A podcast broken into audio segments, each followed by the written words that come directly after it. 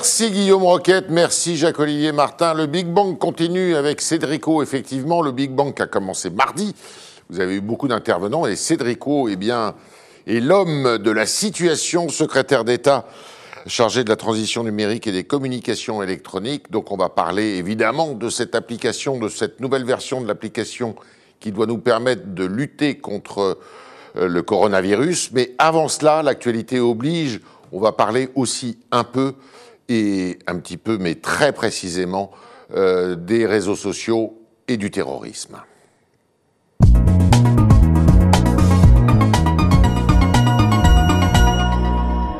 Bonjour, merci d'être parmi nous au Figaro, alors que vous avez une journée extrêmement chargée. On vous retrouvera tout à l'heure, ce soir, avec le Premier ministre, justement pour nous parler de cette nouvelle application. Mais alors avant, je voulais vous parler du terrorisme et de ce qui s'est passé avec l'enseignant Samuel Paty qui a été décapité. On sait que les réseaux sociaux sont euh, un moyen de communication euh, redoutable d'ailleurs pour euh, ceux qui veulent passer à l'acte, ceux qui divulguent des messages de haine dans, sur les, donc, dans, dans le pays. comment on fait Les plateformes qui accueillent, qui hébergent tous ces messages, elles ont une responsabilité. Comment les rendre responsables? Alors, je pense qu'en la matière, il faut être assez précis euh, sur euh, la question de, du drame qui s'est passé. Mhm. Il est probable euh, que les réglementations qu'on veut mettre en place n'auraient pas permis d'éviter le drame pour une raison simple, c'est que dans les messages qui sont révoltants, hein, qui ont été diffusés par notamment le père de l'élève, voilà, ils ne sont pas illégaux. C'est-à-dire, il appelle à la sanction d'un professeur, mais les Français peuvent appeler. Il n'y a pas d'appel au meurtre. Il n'y a pas d'appel au meurtre, ils ne sont pas illégaux et donc ils n'auraient pas été retirés. Ensuite, il y a la folie meurtrière d'un homme qui relève de quelque chose d'autre. Ce qui, par, par, contre, aurait pu être évité, c'est à l'occasion de l'ensemble de ces épisodes et au quotidien, les torrents, les déferlements de haine, de menaces de mort, de propos xénophobes, antisémites, etc. Et sur cela, euh, il est absolument indispensable que ces plateformes qui non seulement ont une empreinte sur euh, notre démocratie et notre euh, discours public qui est très forte, mais qui en plus accélèrent, et c'est vraiment le, cœur du problème, c'est que ces contenus qui sont les plus choquants sont aussi les plus viraux et les plus euh, partagés par les gens, et donc les plus rémunérateurs. Exactement. Et elles les accélèrent, et leurs algorithmes les accélèrent. Elles doivent être transparentes sur ce qu'elles font ou ce qu'elles ne font pas, et par ailleurs avoir une modération à la hauteur de l'enjeu. C'est ce que nous portons euh, avec le gouvernement, à la fois au niveau européen, mais aussi au niveau français. Oui, alors, euh, il y a trois choses. La modération, euh, d'abord, l'anonymat.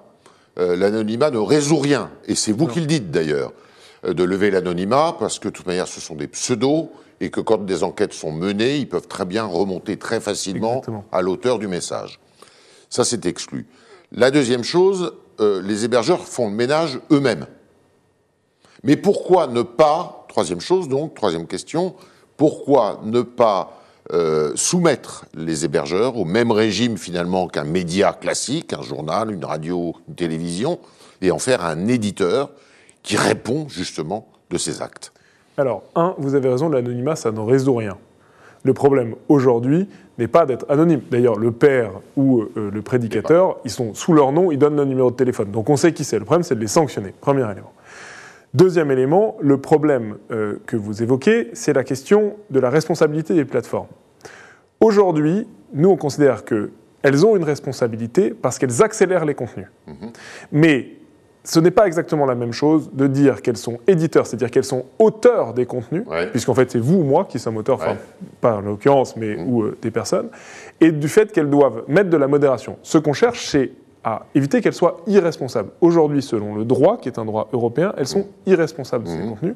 Nous, on veut leur dire, vous n'êtes pas les auteurs, on ne va pas vous reconnaître comme auteur de ces contenus. D'accord. Euh, mais par contre, vous avez une obligation, quand vous êtes une très grande plateforme où tout le monde est, de modérer ces contenus. Donc ça se traduit et si pas vous en ne, justice. Et, si, vous ne, si vous ne modérez pas ces contenus au bon niveau, alors là, il y a des sanctions financières extrêmement fortes. Mais qui est-ce qui juge de ça? C'est eux-mêmes Non, il faut justement que euh, euh, ce ne peut pas être une, un trou noir ou une boîte noire pour le régulateur et pour la puissance publique. C'est pour ça qu'on veut introduire de nouvelles législations, mais qu'on veut le faire au niveau européen. Il y a des propositions de la Commission en décembre, en disant vous êtes responsable de cette modération, on supervise de cette modération, c'est-à-dire on va sur pièce et sur place vérifier que vous avez le bon nombre de personnes, que vos, algorithmes fonctionnent bien, en, plus et en moins, c'est-à-dire à la fois ils fonctionnent bien, c'est-à-dire ils retirent les contenus problématiques, mais en même temps ils ne posent pas de problème pour la liberté d'expression, parce que ça peut être aussi le problème. Et si vous n'avez pas cette obligation de modération, ben là on vous sanctionne financièrement. Alors d'accord, euh, législation européenne, et ce sont des acteurs américains. Est-ce qu'ils vont se soumettre à cela? Mais On le voit, c'est quand les Européens arrivent à se mettre d'accord, c'est pour ça que c'est important que ce soit au niveau européen. Aujourd'hui, par exemple, sur la protection des données, il y a le règlement général de la protection des données qui a été décidé par les Européens, qui est appliqué par les acteurs américains, et on a besoin de ce niveau européen pour avoir la puissance de frappe pour les contraindre euh, à des sanctions financières extrêmement fortes s'ils ne respectent pas les règles. Alors, c'est une tragédie qui s'est passée et il y a un autre fléau, c'est celui de l'épidémie de coronavirus sans transition euh, donc aujourd'hui, grand jour, on va nous présenter une nouvelle application, tous anti-Covid. C'est euh, le nom de cette nouvelle application. Il y avait jusqu'à présent une application Stop Covid que vous avez présentée au mois de, au printemps. Ça a échoué. Alors les chiffres sont là. Stop Covid, 2,5 millions de téléchargements en France contre 16 millions en Grande-Bretagne pour une autre application, 18 millions en Allemagne et ça 753 alertes seulement euh, depuis sa mise en service au printemps. C'est votre échec, Stop Covid? Euh, je, prends Pourquoi ça n'a pas marché? Alors, je prends la pleine responsabilité du fait que ça n'ait pas marché. Mmh. Sauf que ce n'est pas une question de savoir si c'est un échec du gouvernement. C'est une opportunité manquée collective. Je veux dire, aujourd'hui, on le voit, on ferme les bars, les restaurants, les établissements, les restaurants du public, les cinémas, etc., etc., qui sont précisément les lieux où Stop Covid ou Tous Anti-Covid demain serait utile. Parce que, à quoi ça sert cette euh, application? Donc, Tous Anti-Covid, c'est une évolution de Stop Covid avec de nouvelles fonctionnalités sur lesquelles je pourrais euh, euh, revenir dans, les, dans les minutes qui viennent. Mais à quoi ça sert? Nous sommes tous les deux dans un. Nous ne nous connaissons pas, nous nous croisons au bar, au restaurant, nous n'avons pas le masque, donc nous pouvons nous contaminer. Et demain, vous vous apercevez que vous avez la maladie, vous vous faites tester. Vous recevez votre test, vous déclarez sur l'application Je reçois une information. Ce qui me permet deux choses. D'abord, de prendre des mesures de m'isoler immédiatement pour éviter de contaminer des gens. Il y a 4 cinquièmes des gens qui sont asymptomatiques. Donc ils contaminent leurs proches alors qu'ils ne le savent pas. Et deuxième euh, élément, comme tout cas contact, j'ai un accès prioritaire à, euh, au laboratoire et au test. Voilà. Et donc, c'est utile. Aujourd'hui, c'est bien simple, il y a insuffisamment de monde qui l'a. S'il y avait dix fois plus de monde qui l'aurait, ce serait extrêmement utile. Euh, Cédric, ce n'est pas un marqueur de la défiance qu'il y a chez les gens vis-à-vis de ce que les autorités publiques leur euh, proposent? Mais peut-être, il n'empêche qu'aujourd'hui, on a une opportunité, manquée, une opportunité manquée collective. Ceux qui disent que c'est utile, c'est le gouvernement certes, mais c'est surtout tous les soignants, les épidémiologistes, qui disent, donc il ne faut pas forcément nous croire nous, il faut croire ce que disent les... Et le retour d'expérience, pourquoi ça n'a pas marché? Il y a eu une mauvaise communication, c'est le, la technologie qui n'est pas bonne, c'est quoi? Je ne pense pas que ce soit une question de technologie, je pense qu'il y a une question de communication, de peur sur les données personnelles. Et là, vraiment, je veux le rappeler, toutes les garanties ont été prises. La CNIL a ouvert le capot de l'application, elle a vérifié, elle continuera de le faire, et elle a validé cette application. Il n'y a aucun problème de données personnelles, et elle est par ailleurs totalement transparente. Premier élément. Deuxième élément, je pense qu'il y a une question de temporalité. Nous avons sorti l'application à un moment où on espérait, où on avait envie d'espérer que l'épidémie était terminée. Maintenant, on le voit. On ferme les bars et les restos, on fait des couvre-feux, on limite notre vie sociale. Mais la seule manière, le geste barrière supplémentaire, qui doit nous permettre de continuer à vivre avec ce virus en, en modulant le moins possible notre vie sociale, c'est l'application. Et c'est ce que nous disent les, soignants. Et donc, on doit faire en sorte de porter le masque, de faire la distanciation physique, mais aussi d'avoir cette application dans les lieux où c'est plus compliqué de savoir à côté de qui on est. Alors, tous anti-Covid, qu'est-ce que c'est quoi de, de, neuf? Qu'est-ce que l'évolution, c'est quoi par rapport à Stop Covid? Alors, je présenterai le, détail des, fonctionnalités tout à l'heure. D'abord, il ne faut pas le voir comme le grand soir de l'application. On va vivre longtemps avec l'épidémie et on veut faire de l'application un outil dans la gestion quotidienne de l'épidémie. Donc ça veut dire donner plus d'informations, ça veut dire donner plus d'informations personnelles, comme des informations sur l'épidémie, combien de cas à côté de chez vous, de gens contaminés. Ça veut dire savoir où sont les laboratoires, etc. Ça veut dire probablement des fonctionnalités, le président l'a évoqué, mais qui seront développées plutôt par la suite pour, comme alternative au cahier de rappel dans les restaurants. Et ça veut dire qu'on a besoin d'avoir un outil dans la gestion quotidienne de l'épidémie. Mhm. Et c'est ce que nous voulons faire. Je, je, le dis tout de suite, il n'y aura pas de grand soir de tous anti-Covid. Alors, on reprend votre exemple. Cédrico rencontre Yves Tréhard euh, dans un bar, un restaurant. Yves Tréhard est contaminé. Je suis qu'à contact. Je m'appelle Cédrico. Euh, on me le signale. Qu'est-ce qui se passe après? Qu'est-ce qui se passe après? Ben, C'est bien simple. D'abord, vous devez vous isoler, aller vous faire tester. Aujourd'hui, on sait qu'il y a parfois un peu de queue pour aller euh, se faire tester euh, au laboratoire. Elle est en train de se réduire, Olivier Véran fait tout, fait tout pour ça, mais on a besoin de se faire tester très vite pour savoir. Et donc, d'abord, vous gagnez des jours parce que vous le savez immédiatement. Peut-être que vous, sinon, vous ne l'auriez jamais su. Et donc, on gagne 2, 3, 4, 5 jours, ce qui est important. Et deuxièmement, vous pouvez aller directement vous faire tester et vous passez par la file des cas prioritaires comme tous les cas contacts. D'accord. Donc, vous avez un intérêt très individuel. Vous êtes positif. Qu'est-ce qui se passe? Vous vous isolez. On vous demande de vous isoler. On vous demande de vous isoler, effectivement. Vous êtes, euh, négatif, vous continuez votre vie euh, normale. Exactement. Vous êtes, alors, euh, quand vous êtes cas contact, vous devez, même si vous êtes négatif à l'instant T, attendre 7 jours avant de reprendre votre vie normale, je le rappelle. Mais, vous, mais plus tôt vous le faites, le moins vous risquez de contaminer des gens. Par ailleurs, je, parlerai tout à l'heure d'un outil qui s'appelle Mes conseils Covid, que, dont nous souhaitons également faire la promotion, qui est un site internet sur lequel vous avez tous les conseils de ce que vous devez faire lorsque vous êtes positif ou lorsque vous vous posez des questions, en fonction de vos grandes constantes, c'est-à-dire vous êtes asthmatique, vous êtes euh, diabétique, etc., en fonction des symptômes que vous ressentez ou pas. Ça vous dit exactement ce que vous devez faire, et donc ça vous permet de vous accompagner dans la gestion euh, de l'épidémie. Vos données personnelles que vous aurez données, enfin votre, euh, votre cas qui a été enregistré par tous anti-Covid, elles sont conservées combien de temps? Les, données personnelles, elles ne sont accessibles à personne. L'État n'a pas accès à vos données personnelles. Mais alors, qu'est-ce qui gère ça C'est dans votre téléphone et sur un serveur qui est inaccessible à l'État. Et quand vous, nous nous sommes croisés, d'abord, il n'y a pas de données personnelles dans, dans, tous anti-Covid. Il y a votre nom La seule chose votre que non, il n'y a ni, votre nom ni votre prénom, il n'y a absolument ah rien. La seule chose que j'ai, c'est que j'ai votre identifiant, votre crypto-identifiant, comme on dit, c'est-à-dire une clé qui identifie votre téléphone parce qu'on s'est croisé. Et ça, euh, on le conserve 14 jours parce que c'est le jour, la durée pendant laquelle nous avons peut-être besoin de vous prévenir.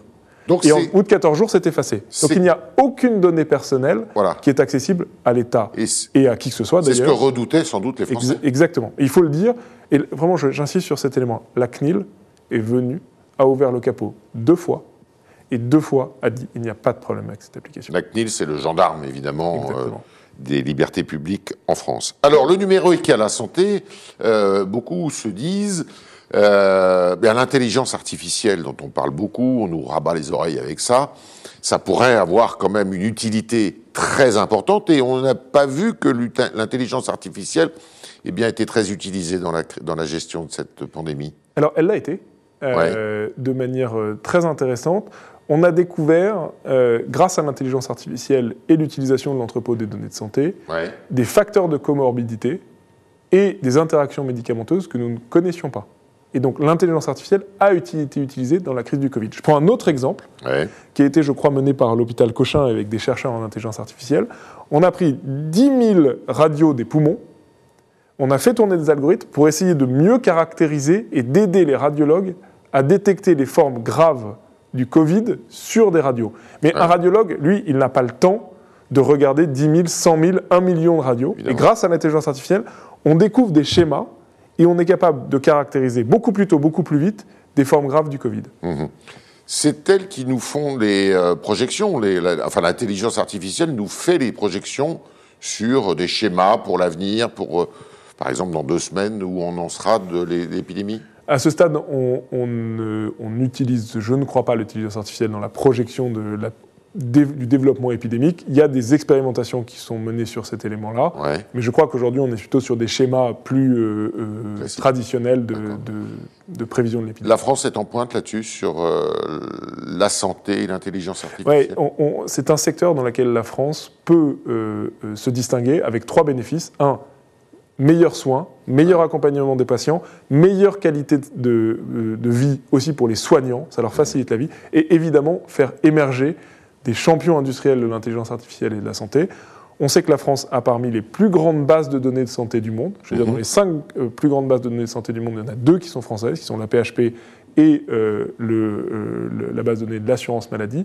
On a des, très, des, des chercheurs et des, des, entrepreneurs qui sont très forts en, en, intelligence artificielle. On doit mixer ces deux savoirs pour faire en sorte d'avoir de meilleurs soins, mais aussi de créer de la valeur euh, et de créer ici, et pas aux États-Unis ou en Chine, des champions industriels de l'intelligence artificielle. Dire, comment vous faites pour les retenir en France? Bah, Aujourd'hui, on voit qu'on a de plus en plus de, de start-up dans le domaine de la santé qui, euh, sont, euh, qui, qui, rencontrent du succès. Je pense à Doctolib, je pense à Lifen, je pense à Alan, à BioSerenity, etc. Okay. etc. Qui arrivent à, à, survivre aux 5 ans fatidiques, souvent Bien sûr, bien sûr. Là, ce qu'on voit, c'est que euh, l'écosystème numérique français est en pleine expansion. Ouais. Il a doublé de taille par rapport à il y a deux ouais. ans. Il est aujourd'hui l'écosystème qui lève le plus d'argent dans l'Union européenne. Et je pense que nous allons voir émerger dans les années qui viennent des très grandes entreprises euh, du numérique et notamment euh, du numérique en santé. Alors vous êtes au cœur des sujets qui fâchent, enfin qui fâchent, qui inquiètent, le terrorisme, l'épidémie.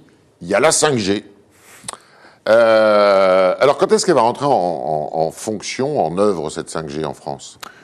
On, on s'attend à avoir des forfaits 5G distribués d'ici la fin de l'année. D'ici à la fin de l'année D'ici à la fin de l'année, un peu avant Noël, je pense. Alors, plusieurs questions. D'abord, euh, est-ce qu'il faut ce grand débat? Est-ce qu'il aura lieu? Est-ce que la 5G euh, va finalement être freinée par euh, tous ceux qui s'y opposent? Non, nous, on a été extrêmement clairs. Il y a des questions sanitaires et environnementales à laquelle nous devons répondre, à laquelle nous avons répondu.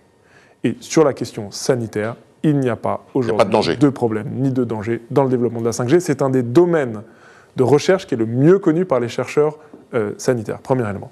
Deuxième élément, sur la question environnementale, nous considérons que la 5G est bénéfice de, bénéfique de manière environnementale, ne serait-ce que parce que les réseaux ont saturé dans les deux ans à venir en 4G dans les grandes villes et qu'on a le choix entre laisser saturer, mettre de la 4G qui consomme 20 fois plus que la 5G ou mettre de la 5G.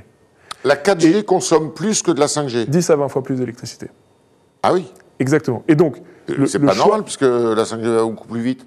Non, mais les, les, antennes 5G ont été conçues originellement comme devant consommer moins d'énergie. D'accord. Voilà.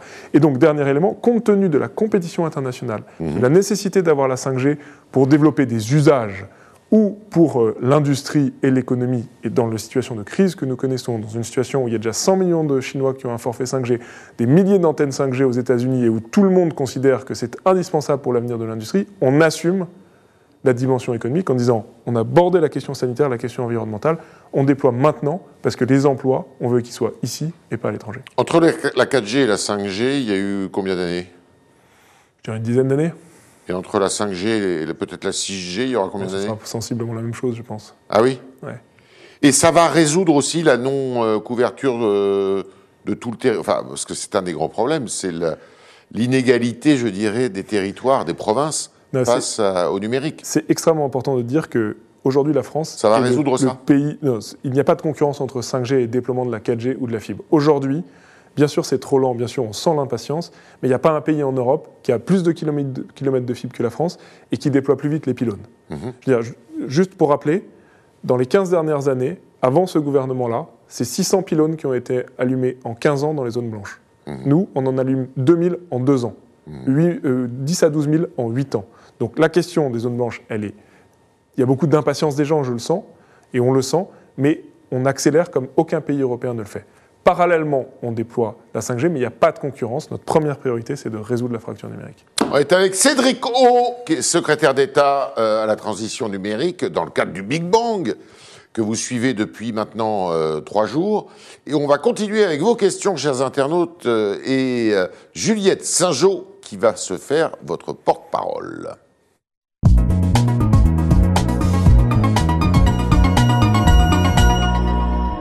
Bonjour Juliette. Bonjour Yves, bonjour Cédric O. Bonjour.